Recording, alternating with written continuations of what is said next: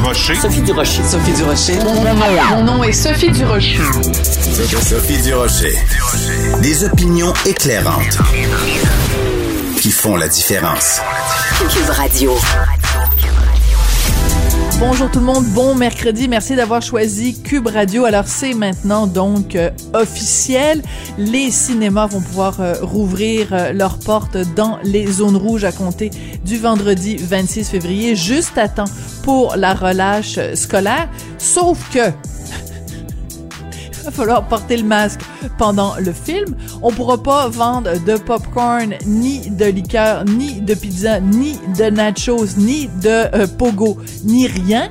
Et en plus, avec le, le couvre-feu de 20 heures, ben, va falloir euh, euh, aller au cinéma, mais pas trop tard parce que il faut être rentré à la maison à temps pour 8 heures. Donc c'est un petit peu comme si on disait vous avez le droit de faire du pâté chinois, puis là on fait des grosses annonces puis oui, le pâté chinois est maintenant permis. Mais vous n'avez pas le droit d'utiliser de patates. On vous recommande de pas utiliser de maïs et euh, la viande hachée, c'est pas trop une bonne idée. Quand j'ai vu les mesures hier annoncées par François Legault concernant le cinéma, j'ai poussé un grand. Ben voyons donc. Sophie Durocher. Tout ce que vous venez d'entendre est déjà disponible en balado sur l'application ou en ligne au cube.radio. Avertissement. Cette émission peut provoquer des débats et des prises de position pas comme les autres. Vous écoutez Sophie Durocher. La cause de Mike Ward euh, est poursuivie, donc euh, Mike Ward, l'humoriste, euh, poursuivi par la Commission des droits de la personne et Jérémy Gabriel, à qui il doit remettre 35 000 dollars. Cette cause-là s'est retrouvée aux plus hautes instances juridiques au pays, c'est-à-dire la Cour suprême. Les représentations avaient lieu lundi. Pourquoi est-ce qu'on en parle autant? C'est que les répercussions que Mike Ward gagne sa cause ou qu'il la perd, les répercussions sur le milieu de l'humour, mais sur la liberté d'expression en général, vont être absolument immenses, ces répercussions-là. C'est pour ça que euh, c'est le sujet qu'a choisi euh, notre collaborateur du mercredi, Jean-François Lisée, donc euh, journaliste, auteur, chroniqueur et ancien chef du Parti québécois. Jean-François, bonjour. Bonjour, Sophie. Pourquoi tu as choisi de nous parler de Mike Ward aujourd'hui? Pourquoi cette cause-là est si importante? Elle est importante dans le dans le contexte aussi euh, où euh, la liberté euh, académique, la liberté d'expression est soumise à un certain nombre de pressions. et, et, évidemment, c'est une cause intéressante parce qu'elle est difficile. Mike Ward a fait au sujet de petit Jérémy Gabriel des blagues d'extraordinairement mauvais goût.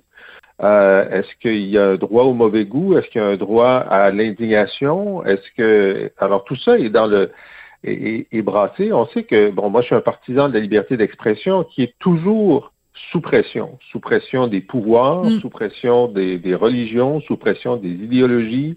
Euh, et donc, on est constamment sur la brèche à défendre la liberté d'expression.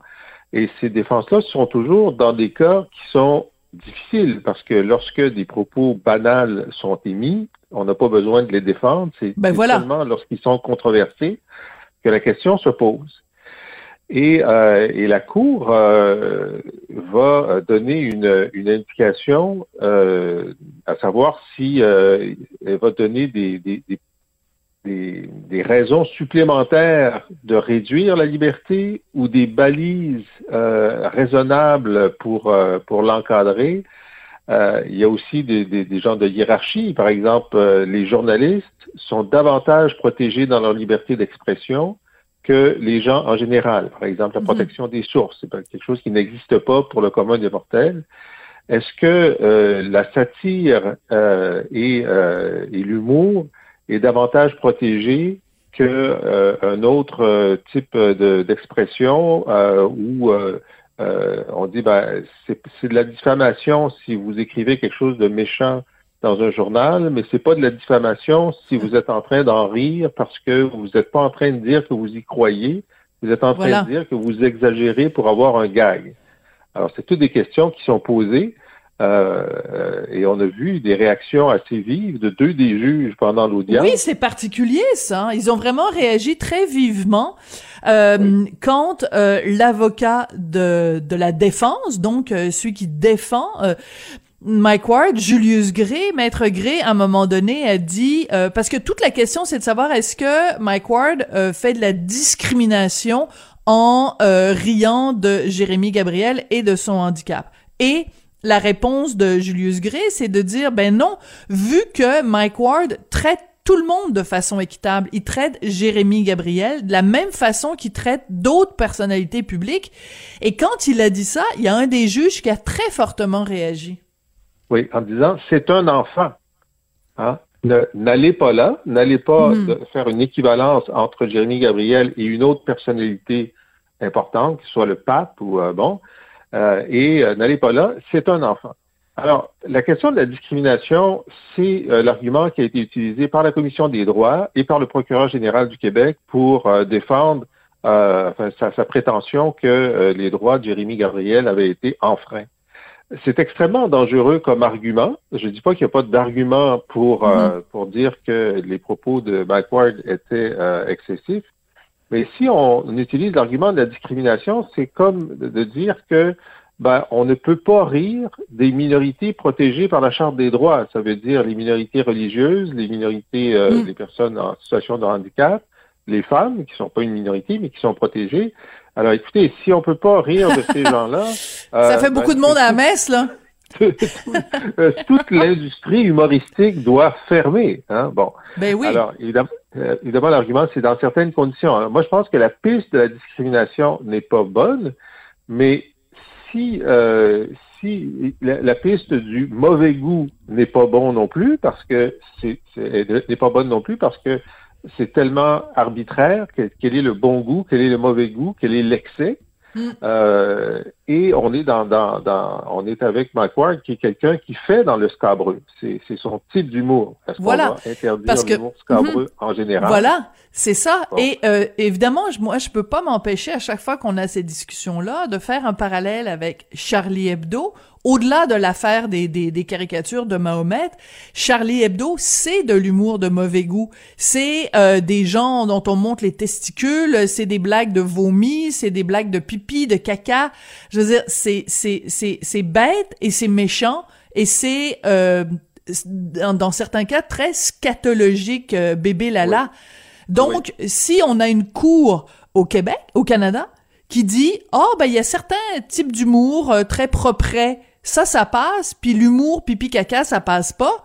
Ben je veux dire est-ce qu'on veut vraiment que ce soit un juge avec une petite perruque blanche et une toge qui décide qu'on n'a pas plus le droit de faire des jokes de pète? Exact. Bon, mais là ça, n'empêche tout ça et on est sur la même longueur d'onde, mais faire des blagues méchantes sur un, mineur handicapé, là, on dit, peut-être que ça devrait être interdit. Peut-être que euh, euh, personnalisé, donc c'est pas bon. S'il veut faire des blagues sur les mineurs handicapés en général, bon, pourquoi pas, c'est son affaire, on a juste à pas acheter ses billets. Mais là, personnaliser quelqu'un, évidemment, la défense, c'est de dire, ben, il s'était mis en situation de notoriété publique et donc les personnages publics euh, sont, sont plus, euh, la chasse est ouverte légalement sur les personnages publics. On dit oui, mais lui, c'est un personnage public qui ne l'a été que brièvement parce qu'il avait surmonté son handicap en chantant devant le pape. Alors, est-ce que est-ce qu'il y a, je pense que la Cour doit se demander, est-ce qu'on peut essayer de faire une exception extrêmement ciblée Mm-hmm. euh, où une personnalité publique qui est un mineur euh, est plus protégée qu'une euh, personnalité publique qui est un majeur. Mm. Il y a quelque chose à faire. Moi, je ne serais pas, dans ma défense de la liberté d'expression, je ne serais pas euh, outré, scandalisé qu'il y ait une mm-hmm. protection particulière pour euh, des mineurs handicapés, mm. si on veut entrer même dans ce détail-là. Maintenant, je dis ça, mm-hmm. mais lorsque les petits cimards étaient des vedettes internationales, ils ont été l'objet de blagues. Euh, Céline Dion? Céline Dion, et je voudrais pas que ça soit interdit pour tous les mineurs non plus. Alors, euh, euh, tu vois la difficulté d'essayer de, de, de, faire une protection très précise euh, dans ce cas-là. Oui, et euh, il faut là quand on quand on observe ce genre de de, de procès là ou de cause là devant les tribunaux, il faut se poser la question. C'est comme euh, euh, toute toute pièce à deux côtés, donc pile ou face. Alors si en effet la Cour suprême dit euh, ben Mike vous avez tort, vous êtes euh, on vous trouve coupable et vous devez en effet payer à euh, Jérémy Gabriel et sa famille 35 000 dollars. Non, on va juste à Jérémy Gabriel parce que la mère, on a déjà réglé qu'il lui il devait pas d'argent. Euh, moi, ce qui m'inquiète, c'est les conséquences.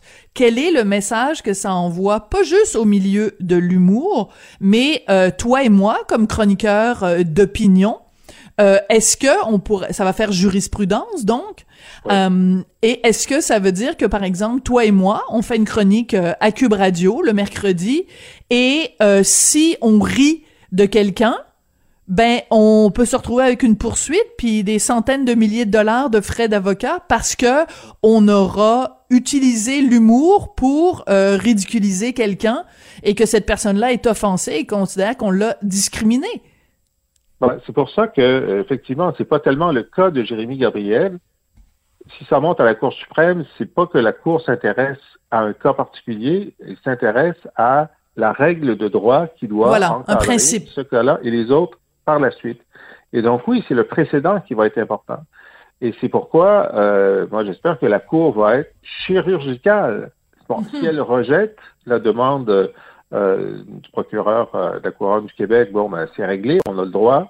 Mais s'il décide, puis d'après moi, il va essayer de baliser, quand même, de protéger des gens comme Jérémy Gabriel, il faut que ça soit tellement chirurgical que ce soit un cas qui n'arrive généralement qu'une fois par dix ans. Et que mhm. donc, le reste de, du commentaire, de la satire, euh, même du scabreux, soit continue d'être protégé. C'est ça la question euh, à laquelle la Cour doit répondre. Est-ce qu'elle va le faire avec précision? Est-ce qu'elle va le faire en imposant un recul de la liberté d'expression? C'est ça le grand débat. Ouais. Alors, ce qui est intéressant et ce que ce que ce qu'on apprend dans le, dans le journal, c'est que cette cause-là euh, a des répercussions à l'international. Bon, dans le reste du Canada, évidemment. Euh, donc, il y a eu des textes dans le magazine McLean, mais aussi euh, à l'étranger, en France, aux États-Unis, les gens s'intéressent euh, à cette cause-là. Parce que ben justement ça soulève des questions extrêmement importantes et par exemple BBC a parlé de l'affaire ils ont questionné un humoriste handicapé que moi je connaissais pas du tout Michael Lifshitz et il dit que quand il a entendu parler de la cause pour la première fois il s'est dit qu'il pourrait se poursuivre lui-même parce qu'il passe son temps à faire des blagues sur son propre handicap et je trouve que c'est extrêmement intéressant ça Jean-François je sais pas ce que tu en penses parce que on, peut penser par exemple aussi à des blagues Jean-Marc Parent quand il faisait euh, des blagues sur un ami à lui qui est, qui est handicapé. Je veux dire, euh, un humoriste qui est lui-même handicapé, si on dit on n'a plus le droit de faire des blagues sur les handicapés, est-ce qu'un humoriste qui est lui-même handicapé aurait le droit de faire des blagues sur son propre handicap? oui, ben, c'est parce qu'il est consentant. Il est consentant. Hein? Alors, si Jérémy Gabriel euh, avait dit à Mike Ward, j'ai tellement aimé ta blague, ah, euh, personne n'aurait pu le poursuivre. Il y a une autre association d'handicapés aurait pu le poursuivre s'il si, est consentant. Alors, euh, je ne sais pas si l'ami de, Jean-Marc Parent était, était consentant. Oui, L'autodérision, évidemment, même pour ce qui est des blagues ethniques, on sait que c'est très mal vu de faire une mhm. blague sur les Juifs, sauf les Juifs qui font des blagues sur eux-mêmes euh, sans arrêt. Et donc, l'autodérision, immédiatement, euh, lève l'interdit. Là, c'est pas interdit de rire de soi-même, ça c'est clair. Euh, alors donc, je pense que le, l'humoriste handicapé britannique peut dormir tranquille. oui, mais ce qui est intéressant et une raison justement pour laquelle on parle de cette cause-là à, à l'international, c'est que c'est un, un, un, principe quand même assez euh, fondamental. Et euh, j'en parlais tout à l'heure quand je parlais de, de, de Charlie Hebdo, c'est que si on, on, a pour principe que l'humour ne doit jamais offenser, doit, ne doit jamais être blessant, ça veut dire que le fardeau de la preuve euh, est sur sur l'épaule de la personne qui blesse ou qui offense, parce que n'importe qui peut se réveiller le matin en disant moi, ton propos je le considère blessant. Écoute, quand on est rendu que dans les universités, il y a des étudiants qui reprochent à leurs professeurs d'utiliser les mots homme et femme parce qu'ils considèrent que c'est euh, offensant pour les personnes transgenres ou les personnes non binaires. Ben je veux dire à ce moment-là, euh, Patrick Huard il monte euh, sur scène puis fait une blague sur les relations homme-femme. Ben il peut y avoir quelqu'un dans la salle qui est offensé, ça ne finit plus. Hmm. Alors, ça n'existe pas un, droit de ne pas être offensé. Voilà, c'est important de le rappeler, Jean-François. Oui, oui. Les, les, les, religions, par exemple, euh, ont toujours voulu rendre illégal le blasphème, toujours, toujours voulu faire ça. Euh, et c'est un des grands, euh, des grandes avancées euh, des Lumières et de la démocratie de pouvoir critiquer la religion, parce qu'il y a une époque où c'était très dangereux pour ta vie de, de, de critiquer une religion. Euh, cependant, les gens offensés ont droit à la liberté d'expression. Alors, euh, donc, effectivement, euh, ils font partie du débat, mais ils ne peuvent pas imposer leur, leur vue sur... et c'est ce qui fait que notre débat en ce moment, au Québec en particulier, mais ailleurs aussi, mm. Sur, sur la volonté des nouveaux censeurs d'interdire des mots, c'est un débat qui est très vif et qui est très sain, parce qu'il se passe dans euh, le tribunal de la liberté d'expression, il provoque des réactions euh, outrées des deux côtés du débat. Euh, il y a des recteurs qui se positionnent, il y en a qui le font bien, il y en a qui le font mal. ils sont ils sont jugés. Donc on, est on est dans le milieu de ce débat-là, et heureusement qu'il existe parce que il va y avoir des il va y avoir des, des, des suites à ça. on va voir ce qui va se passer dans la discussion que la ministre McCann veut avoir avec les universités. On va voir mhm. comment les universités elles-mêmes euh, vont, vont, réagir, parce que c'est clair qu'il y avait une genre de pénurie de colonne vertébrale à certains endroits. J'adore cette expression. Une pénurie. Attends, non, non, mais je sors mon crayon. Je sors mon crayon, mon petit papier. Une pénurie de colonne vertébrale, j'adore ça. Est-ce que tu me permets de le réutiliser puis je te paierai un petit 10% de, de droits d'auteur à chaque fois? Bien sûr, il n'y a pas de problème. Mais euh, par exemple, à McGill, quand le vice-doyen euh, dit, ben là, à, la professeure de littérature française, si certains étudiants n'aiment pas euh, voir des mots, le, mot qui commence par N ou le mot sauvage dans les livres, permettez-leur de sauter les pages ou de ne pas lire les œuvres. Euh, ça, c'est l'absence de colonne vertébrale. Je veux dire, la, la bonne réponse, c'était s'ils ne veulent pas, veulent pas voir des mots blessants dans la littérature, ils, ils devraient se désinscrire du cours. Parce que ben, ils devraient pas aller à l'université. Ils devraient, ils devraient pas aller à l'université. Euh, c'est ça. C'est toujours un choix. C'est toujours un choix. Puis si euh, s'ils veulent aller dans une université qui ne blesse personne, euh, qui ne qui ne, ne bouscule aucune idée, euh, ils devraient essayer de s'en partir une pour eux. Tu sais, Woke University. Euh, Kalinours University. Absolument. Tu sais, bon, il y aurait sûrement des gens qui voudraient s'inscrire. Mais c'est ça. Donc, on est, on est au milieu de ce débat-là. Il est important, il est essentiel, mais c'est un débat sur la liberté d'expression qu'on a depuis des siècles. Alors. C'est ça. Et ben écoute, euh, moi personnellement, pour conclure euh, là-dessus, j'ai trouvé, j'ai pas toujours été d'accord sur tous les dossiers avec euh, maître Julius Gray, peu s'en faut, mais je trouve que là-dessus, les arguments et la façon dont il a plaidé la cause de Mike Ward, j'avoue que je n'ai, je n'ai que, je ne peux que lui lever mon petit chapeau. Jean-François, ah, merci beaucoup. Oui, oui vas-y, rapidement, rapidement, rapidement. Alors, euh, moi, je suis allé voir le dernier spectacle de Matt Ward. Tu sais qu'il te cite. Hein? Il dit, euh, oui, il dit, Sophie Durocher euh, a écrit que au lieu de m'attaquer à des jeunes handicapés, je devrais m'attaquer aux, aux, terroristes islamistes. Oui. Et là, il part. Il part sur l'islam radical d'une façon à la fois très drôle, très méchante et très blasphématoire. D'accord. le met à risque s'il devait y avoir un djihadiste dans la salle. Il y a des, il y a des profs.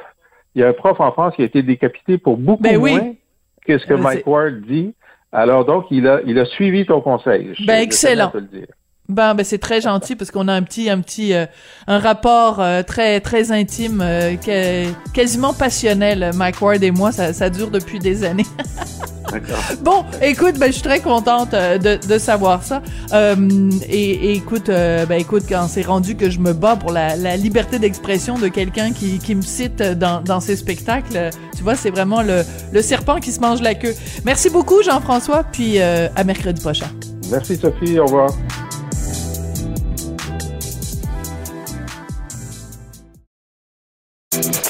Sophie Durocher. Entendez les dessous de sa dernière chronique. Cube Radio. On se le cachera pas, euh, l'industrie euh, de l'aviation, euh, l'industrie aérienne a été vraiment frappée de plein fouet, en plein vol, c'est le cas de le dire, par la pandémie. comment on peut remédier à ça? Et est-ce que on devrait pas nationaliser les transporteurs euh, aériens. En tout cas, c'est l'idée qui est lancée par euh, Jacob Charbonneau, qui est cofondateur et président directeur général de l'entreprise Vol en retard. C'est ce qu'il a écrit dans une lettre Faites la différence, publiée dans le Journal de Montréal, Journal de Québec. Monsieur Charbonneau, bonjour. Bonjour, Madame Durocher. Bonjour. Alors, pourquoi vous avez décidé d'écrire cette euh, lettre-là, Monsieur Charbonneau? Euh, ben évidemment, euh, c'est une, une, lettre d'opinion euh, qui a pour but de faire réfléchir bon les gens, mais aussi les, les décideurs on est en moment de crise, c'est la plus grande crise que l'industrie aérienne a connue à ce jour. Et on sait que, bon, euh, c'est la première pandémie, mais il risque d'en avoir d'autres au cours des prochaines années. Alors, le moment est peut-être opportun de regarder est-ce que le modèle actuel convient toujours ou est-ce qu'on doit s'adapter avec des modèles qui vont pouvoir prévenir ou du moins euh, se préparer aux prochaines crises. Oui, mais vous le dites, euh, et on n'aime pas ça l'entendre, mais vous avez raison de le dire, c'est certainement pas la dernière pandémie, donc il risque d'y en avoir d'autres. Est-ce que la solution, c'est de prendre un transporteur, de le nationaliser, plutôt que de mettre évidemment des, milliards dedans? Est-ce que une autre solution, c'est pas aussi euh, comme comme société, puis là j'inclus évidemment tous les pays là-dedans, de se questionner sur notre rapport avec les voyages, avec notre dépendance à l'aviation, euh, le l'hyper-tourisme, euh, les lieux euh, touristiques sur euh, utilisés et je veux dire, est-ce qu'il n'y a pas aussi une réflexion à faire là-dessus avant de penser à nationaliser des compagnies d'aviation? Ben, je pense que les réflexions peuvent se faire en parallèle. C'est sûr que la réalité a complètement changé. Et euh, le monde du voyage va aussi changer. Euh, quand on regarde, là, il y avait un article qui était sorti hier, Air mhm. Canada qui a eu des pertes de 4,65 milliards au cours de l'année 2020. Euh, donc, ça, c'est des pertes qui vont devoir traîner, qui vont devoir récupérer. Euh, on le sait, Transat est fragile. Euh, est-ce qu'on va finir avec un duopole au Canada, donc beaucoup moins de compétition? si c'est le cas, ces compagnies-là vont vouloir renflouer les coffres quand ça va bien aller. Donc, on peut penser que voyager dans le futur va coûter possiblement beaucoup plus cher. Donc, mhm. effectivement, si ça coûte beaucoup plus cher, ça va revoir notre euh, rapport avec le voyage et euh, à quel point les gens sont prêts à s'offrir euh, ce produit-là qui était devenu un peu comme une commodité. Là. Oui, c'est ça. C'est qu'on prenait l'avion comme on prenait l'autobus, là. Puis euh, bon, ben c'est sûr que quand t'as, euh, tu peux aller passer une semaine à Cuba pour 800 dollars, vol et repas inclus. Ben pourquoi, pourquoi se priver? Sauf que ça a aussi, on a, on a comme créé un monstre d'une certaine façon. Bon, revenons à votre idée que vous avez lancée dans cette lettre. Donc, vous dites si la solution était de créer un transporteur canadien appartenant à l'État, est-ce que ce serait retourner en, en arrière? Et vous dites, ben, vous répondez à votre propre question, vous dites pas vraiment puisque le modèle privé actuel a démontré les limites de son fonctionnement. Donc, qu'est-ce qu'on aurait à gagner avec un transporteur euh, national, un transporteur qui appartiendrait à l'État? Ce serait quoi l'avantage? Ben, premièrement, il faut regarder. Là, on, le gouvernement a annoncé depuis plusieurs mois et on est toujours en attente sur un plan d'aide sectorielle aux transporteurs. Et là, est-ce que c'est des millions, des centaines de millions ou des milliards qui vont être investis? Sous quelle forme ça va prendre? Il y a certains pays qui ont même participé au capital action de leur entreprise, mais on se trouve à aider un bateau qui coule, dans le sens qu'il y a déjà d'énormes pertes et ça va régler simplement la situation actuelle. Et là, si la crise perdure, il y a déjà des pays qui sont rendus à leur deuxième, troisième plan d'aide.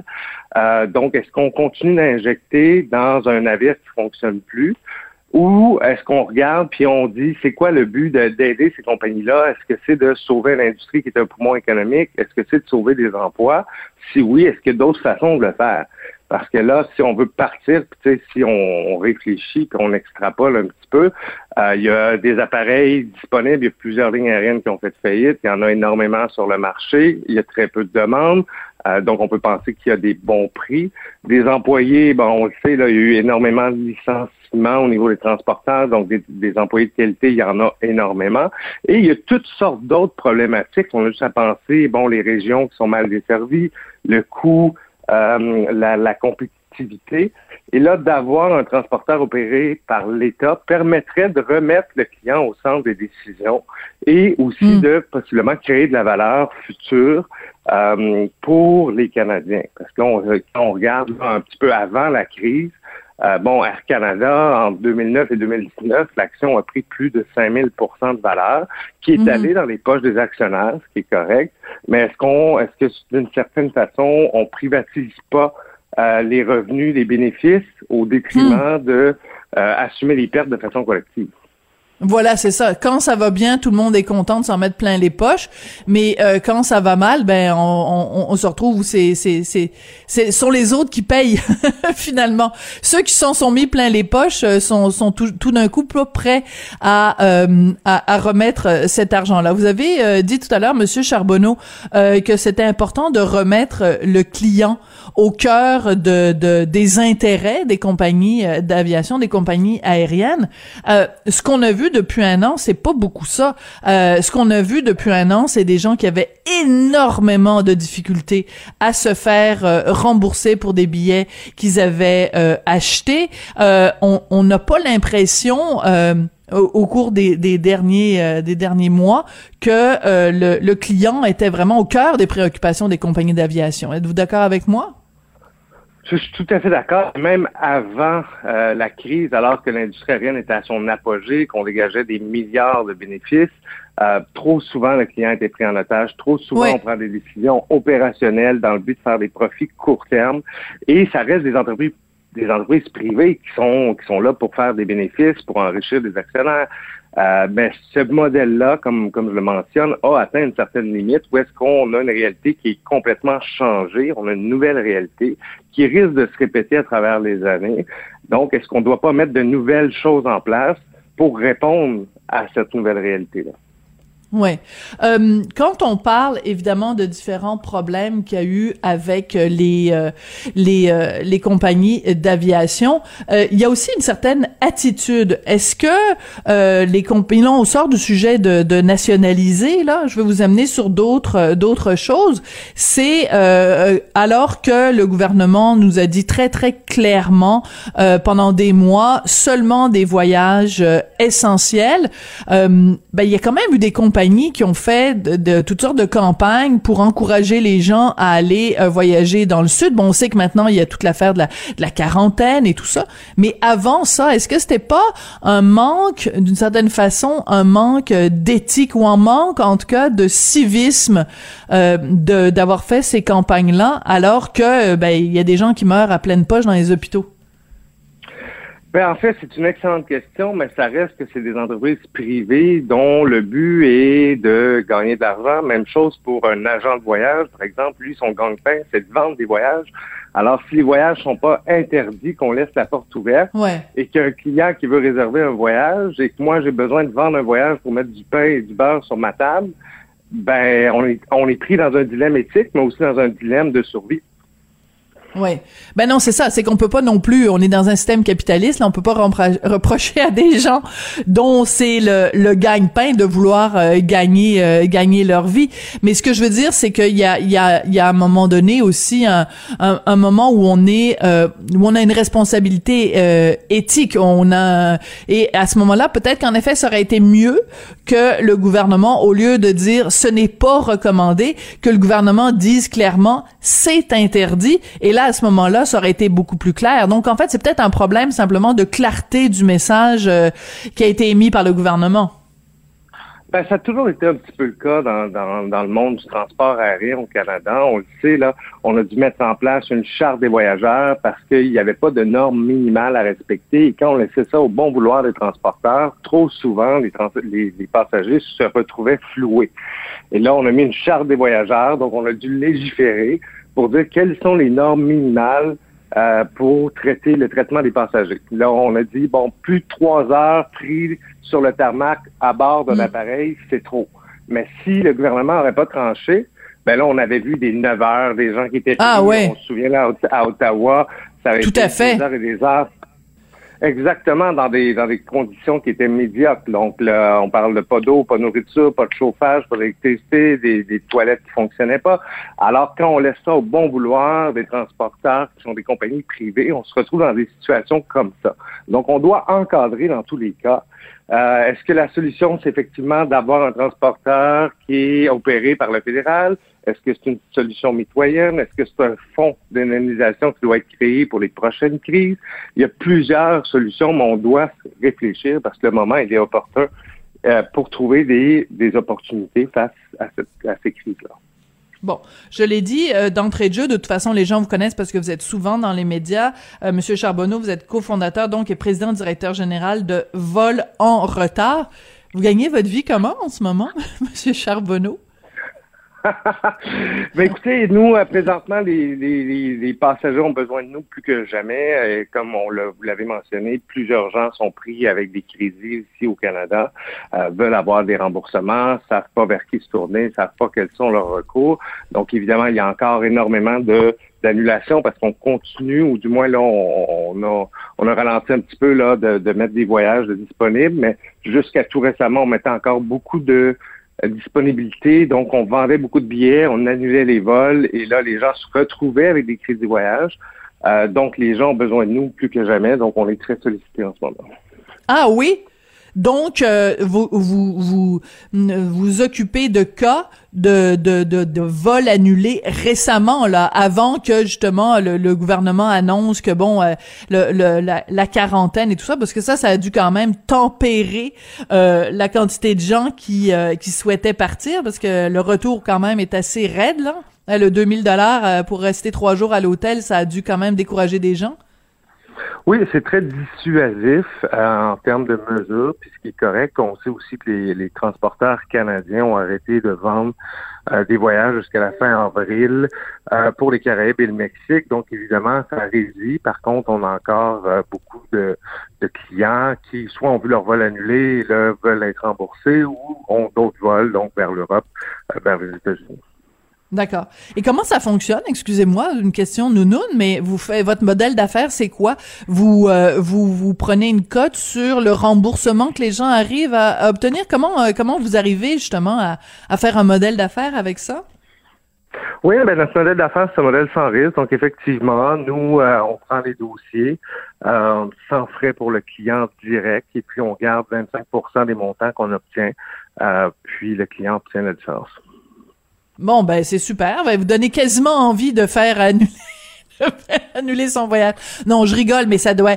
Dans, dans certains cas, c'est des gens qui ont économisé, euh, qui ont mis toutes leurs économies. Donc c'est c'est c'est ce sont des drames aussi qui se jouent là. Des gens qui, par exemple, j'imagine des gens qui veulent qui ont besoin d'aller euh, en Europe ou en Asie ou en Afrique, peu importe. Euh, et c'est pas un voyage d'agrément là. C'est pas des petites vacances. Ils ont besoin d'aller voir des membres de leur famille. Donc quand le vol est annulé euh, et qu'on leur propose simplement un, un, un, crédit voyage, ça le fait pas là ça passe pas, là. Non, exactement. Pour plusieurs, ça reste un service essentiel pour des entreprises, pour des gens, pour de la famille. Donc, c'est pas toujours du loisir.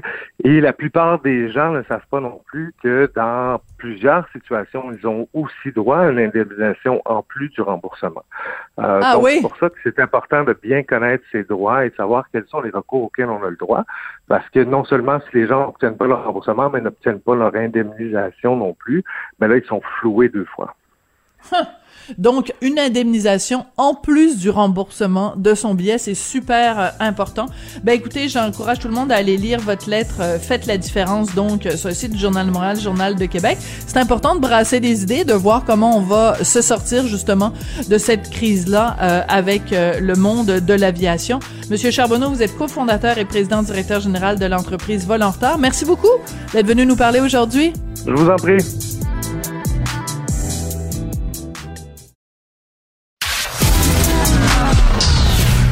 Culture aux affaires publiques. Vous écoutez Sophie Durocher. Cube Radio. On se le cachera pas que la pandémie a un effet absolument dévastateur sur la santé mentale de l'ensemble de la population et évidemment les gens plus vulnérables sont plus vulnérables à cette détresse-là. Et je pense euh, évidemment aux jeunes. Euh, on a tous euh, entendu parler de cette histoire absolument sordide. Mercredi dernier, trois jeunes d'une même classe, 10, 11 ans, qui ont fait une tentative de suicide ou en tout cas un pacte de suicide à Drummondville. Donc, on va parler de tout ça avec Dr Nadia Gagné. Vous la connaissez bien, psychologue, conférencière et formatrice. Docteur Gagné, bonjour. Bonjour. Quand on parle d'enfants du primaire qui ont des idées suicidaires, c'est à peu près le pire cauchemar que des parents euh, peuvent vivre. Euh, comment on en arrive à des situations comme ça, docteur Gagné? Ah mon Dieu, il peut y avoir plusieurs circonstances qui amènent un enfant à, parler euh, d'idées suicidaires ou de, de, parler de la mort en général. Euh, je vous dirais que bien, bien, bien souvent, là, ce qui va arriver au primaire, c'est qu'un enfant va verbaliser vouloir mourir sans vraiment vouloir mourir, mais dans le fond, ce qu'il hmm. veut, c'est faire cesser une détresse. Euh, ah. Parfois aussi, on doit se, questionner sur la compréhension que l'enfant a de la mort. Parce qu'au primaire, des fois, les enfants comprennent pas toujours les, les, euh, les aspects irréversibles, permanents et universels de la mort. Alors, à ce moment-là, il peut avoir une, espèce de pensée magique comme quoi, ben, euh, je vais partir, mais je vais pouvoir revenir. Donc, je euh, comprends. C'est pas la, c'est pas la même chose que quand un adulte verbalise euh, des idées suicidaires, quoique il faut quand même prendre ça au sérieux parce que ça traduit quand même une détresse. Là, dans le cas de ce qui s'est passé dans la région de Drummondville, il semblerait que les enfants avaient vraiment un plan. Oui. Je suis pas au courant de, tout, de, tous les détails, mais ça, euh, je dois dire que c'est vraiment plus rare. Ça arrive, mais c'est très, très rare qu'un enfant va vraiment euh, commettre un, geste, là, euh, ou faire une tentative. Et quand ça arrive, souvent, les tentatives sont, sont manquées. puis c'est l'aspect rarissime de la chose qui fait que les parents paniquent quand ça arrive parce que on a, comme ça arrive rarement, on n'a comme pas de mode d'emploi, on ne sait pas trop mm-hmm. comment aborder le sujet à nos enfants, avec nos enfants. Ce qui est important de comprendre, c'est que de parler de suicide, si jamais un enfant a des questions là-dessus parce qu'il a entendu parler de ça par le biais de d'autres élèves de sa classe, le fait d'en parler, d'aborder le sujet avec lui, ça va pas, ça va pas lui donner l'idée de le faire. Au contraire, ça peut être une hmm. occasion de faire de la prévention, de lui expliquer que oui, ça peut arriver à tout le monde une fois dans sa vie d'avoir des idées noires, mais maintenant, quand ça arrive, de passer à l'acte, c'est pas nécessairement la bonne solution. C'est beaucoup plus d'en parler, de pas rester seul avec sa détresse. Alors, euh, je sais qu'il y a des parents, euh, des amis, des élèves qui ont, qui ont, qui ont eu ces idées-là à Drummondville, qui ont paniqué un peu parce qu'ils savaient pas trop comment aborder le sujet avec leur enfant. Mm-hmm. Mais euh, moi, c'est sûr que moi, j'ai des connaissances qui me, fait, qui me permettent de, de dire bon ben voilà une opportunité d'apprendre à mon enfant que oui ça existe dans la vie des gens qui ont des idées comme ça mais en même temps euh, ça peut arriver à tout le monde. Puis voici un mode d'emploi, voici ce que tu dois faire si jamais tu as une détresse assez forte pour arriver à des idées comme celle-là. Mais comme parent, habituellement, on ne sait pas trop quand, oui, bien sûr. aborder le sujet, dans le fond. Donc, c'est sûr que c'est difficile et ça peut être paniquant pour un parent. Oui, mais euh, je retiens deux choses qui sont extrêmement importantes dans, dans, dans ce que vous nous dites. Premièrement, c'est que pour un enfant, euh, dire je veux mourir, ça veut simplement, ça veut parfois simplement dire je veux que la douleur que je que je ressens en ce moment qu'elle s'arrête. Donc c'est important aussi d'écouter quand les enfants nous parlent parce qu'ils nous disent bleu mais peut-être qu'ils veulent dire vert et c'est pas toujours facile des fois de décoder ce que les enfants nous disent. Et la deuxième chose que je retiens qui est extrêmement importante, c'est que bien des parents vont avoir la réaction de dire bon ben on n'en parle pas parce que le fait d'en parler ça donne des idées. Ben vous nous dites c'est exactement le contraire. Donc il faut pas avoir ce tabou et, pas avoir cette peur d'utiliser les mots justes. Exactement. Maintenant quand c'est on, a un enfant qui n'a pas été nécessairement concerné par la chose il a juste entendu parler de de la rumeur de ce qui s'est passé dans son école ou qui ont entendu parler en général dans l'actualité ou par le biais de conversations d'adultes qu'une personne a, tenté à sa vie. Euh, il faut pas non plus le bombarder d'un long discours scientifique ou moralisateur sur l'aspect euh, incorrect d'avoir des idées suicidaires. Je pense qu'il faut euh, être ouvert à l'enfant et lui dire bon ben je vois que tu as entendu parler de ça. Est-ce que tu as des questions? Comment ça te fait réagir? Hmm. Comment Donc, c'est beaucoup plus euh, en passant par des questions à l'enfant qu'on va qu'on va l'informer qu'en lui donnant plein d'informations sur le sujet, euh, en, faisant une recherche sur Internet ou peu importe. L'idée, c'est vraiment de, de, de, de, se laisser guider par les questions de l'enfant. Parce que c'est bien dit. Hmm. On peut, en dire beaucoup trop par rapport à sa, sa disponibilité au niveau affectif à recevoir l'information et sa disponibilité au niveau cognitif. Peut-être que euh, on a des mots trop compliqués pour lui, ou encore il n'est pas prêt émotivement à, apprendre Hmm. tout ça tout d'un coup. Donc des fois, Hmm. les enfants vont vouloir que l'information soit un peu morcelée pour digérer tout ça sur plusieurs jours. Alors, on y va. S'il n'y a plus de questions après qu'on ait discuté un peu avec lui, ben on laisse ça comme ça, mais probablement qu'il va revenir à la charge dans euh, une semaine, deux mois, dans un an. Et puis là, il va dire, ben tu sais, j'ai entendu parler de d'autres choses sur le suicide, j'ai d'autres Hmm. questions. Alors là, c'est, ça veut dire que la porte est ouverte pour aborder euh, encore un petit bout de, de ce sujet-là, en quelque sorte. Je comprends. Donc, euh, au, au lieu d'être un parent qui parle, qui parle, qui parle, peut-être euh, il y a une raison pour laquelle on a deux oreilles et juste une bouche, c'est de passer deux, voilà, passer deux fois plus de temps à écouter qu'à parler. Ce, ce sont évidemment d'excellents conseils, comme d'habitude, euh, docteur Gagné. Euh, on peut pas sortir cette on, on connaît pas nécessairement tous les détails évidemment de ce qui s'est passé ou de ce qui aurait pu se produire euh, à Drummondville mais prenons un pas de recul puis regardons ça de façon plus générale. Euh, euh, des, des, des, le suicide chez les jeunes ou parler de suicide chez les jeunes c'est pas depuis le 13 mars 2020 qu'on en parle. Bien sûr c'est quelque chose qui était présent avant. Sauf que la pandémie a exacerbé pardon toutes sortes de détresse et habituellement quand un jeune est en détresse on peut lui dire ben je veux dire euh, le reste de la société continue à fonctionner. Mais là c'est un jeune qui est pris de détresse dans un contexte où euh, 8 milliards d'habitants sur terre sont en détresse. Comment ça change la perspective quand on parle à des enfants? De savoir que tout le monde sur la planète euh, est à bout. Oui, je comprends. Ben, éc- écoutez, je pense que euh, on doit expliquer euh, aux enfants et même à nos proches qui sont des adultes autour de nous que dans le contexte, c'est normal des fois d'avoir des moments où ça va moins bien, où on est soit angoissé ou un peu déprimé ou qu'on a le moral à plat. Euh, et pour cette raison-là, j'en veux un petit peu au slogan qui est apparu au début de la pandémie, le fameux ça va bien aller. Oui Je veux pas trop le dénigrer parce que ben, je veux pas trop le dénigrer ce slogan-là parce que pour bien des gens, il a apporté de l'optimisme. puis Mhm. Les enfants étaient super contents de nous décider de, de nous dessiner des beaux arcs-en-ciel. Mais à la longue, ça fait en sorte que quand certaines personnes jeunes ou plus vieux se sont sentis en détresse, c'est comme si ça, ça faisait sentir inadéquat d'être en Hmm. détresse. Euh, c'est euh, excellent ça oui c'est important quand un jeune se sent pas bien. Souvent, le réflexe des parents, c'est de dire non, non, non, non, c'est correct, c'est correct, tout va être correct, tout va être correct. Parce que on n'aime pas voir notre enfant en détresse, donc on, veut comme mettre un, un pansement sur le bobo. On veut pas voir la détresse de notre enfant parce que ça, oui ça nous met nous-mêmes en détresse en tant que parents. Mais c'est une erreur de procéder comme ça. C'est mieux de valider l'émotion de l'enfant, de lui dire, tu Hmm. sais, tu vas pas bien, je le vois. Ça peut arriver à tout le monde dans ces moments-ci, surtout parce que la pandémie, même si euh, on a découvert des vaccins, même si on comprend mieux comment soigner les gens, même si on a découvert des façons de socialiser autres que de se voir en personne, c'est venu nous bousculer dans nos façons de fonctionner. Oui. C'est un, c'est un élément de stress. Puis du stress, on peut en absorber toujours un petit peu, mais il peut arriver à un moment donné où, ne- ne- comment je pourrais dire ça, Euh, il y a comme un trop plein où, Oui. euh, si on peut prendre à l'inverse, là, le, le stress c'est très énergivore. Alors éventuellement, ça arrive que nos piles sont à plat parce que ça Hmm. vient user nos dit. piles plus rapidement que- qu'elles ne se déchargeaient avant la pandémie. Comme une froide journée d'hiver va décharger plus rapidement nos cellulaires que quand il fait chaud.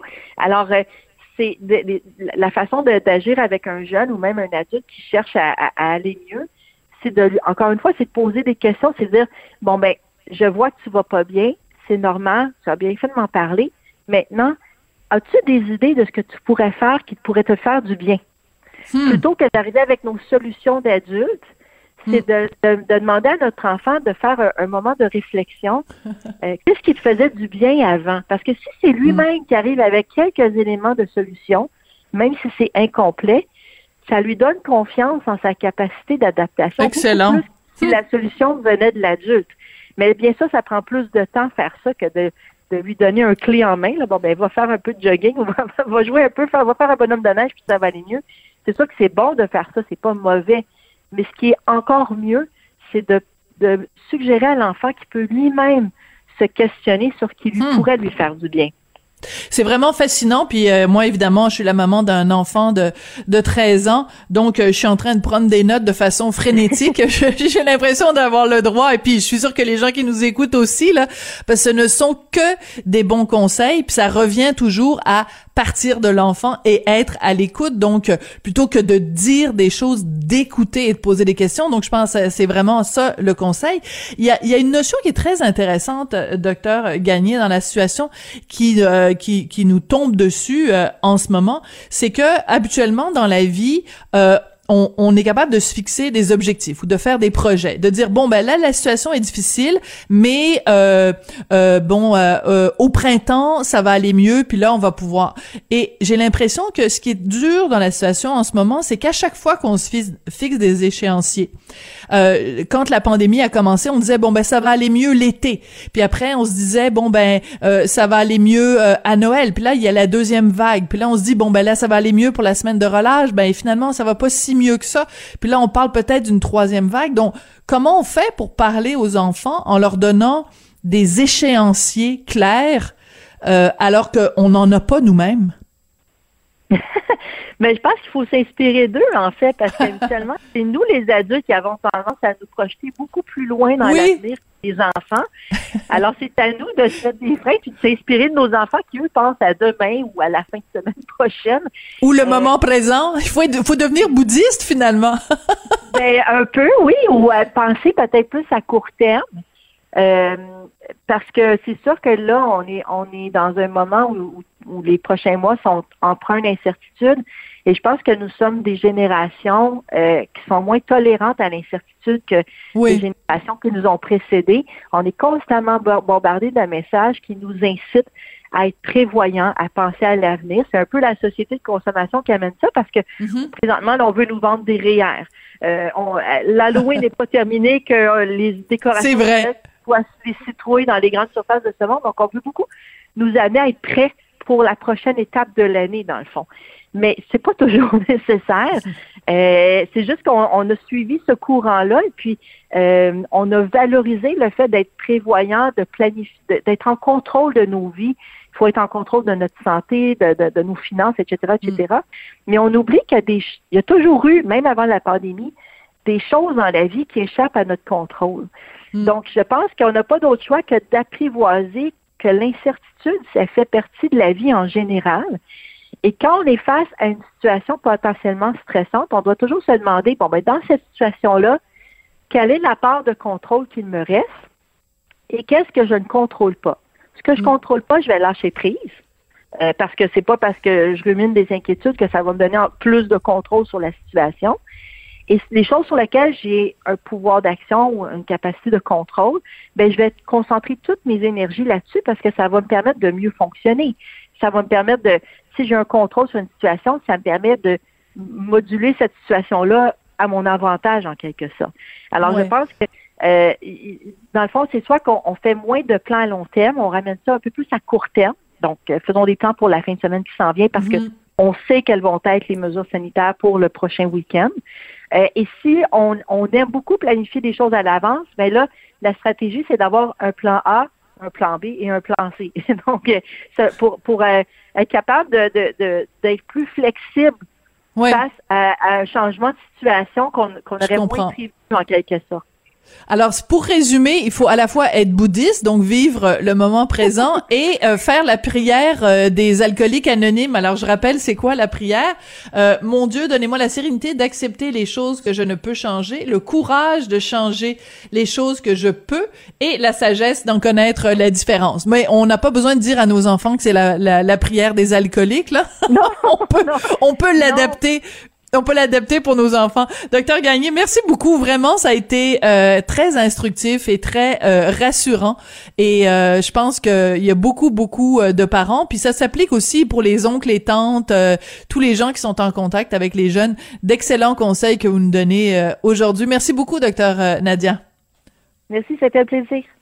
Merci, docteur Nadia Gagné. Donc, vous la connaissez bien, psychologue, conférencière et formatrice sur euh, l'impact de la pandémie sur les enfants et la façon de leur parler. Donc, je retiens, hein, les, des questions, poser des questions, poser des questions. Je vous avoue que pour quelqu'un comme moi euh, qui passe son temps à poser des questions dans la vie de tous les jours, je pense pas que ça va être trop difficile. Merci beaucoup d'avoir été là. Je veux remercier Jean-François Roy à la mise en onde et à la réalisation et William Boivin à la recherche. Merci beaucoup et à demain.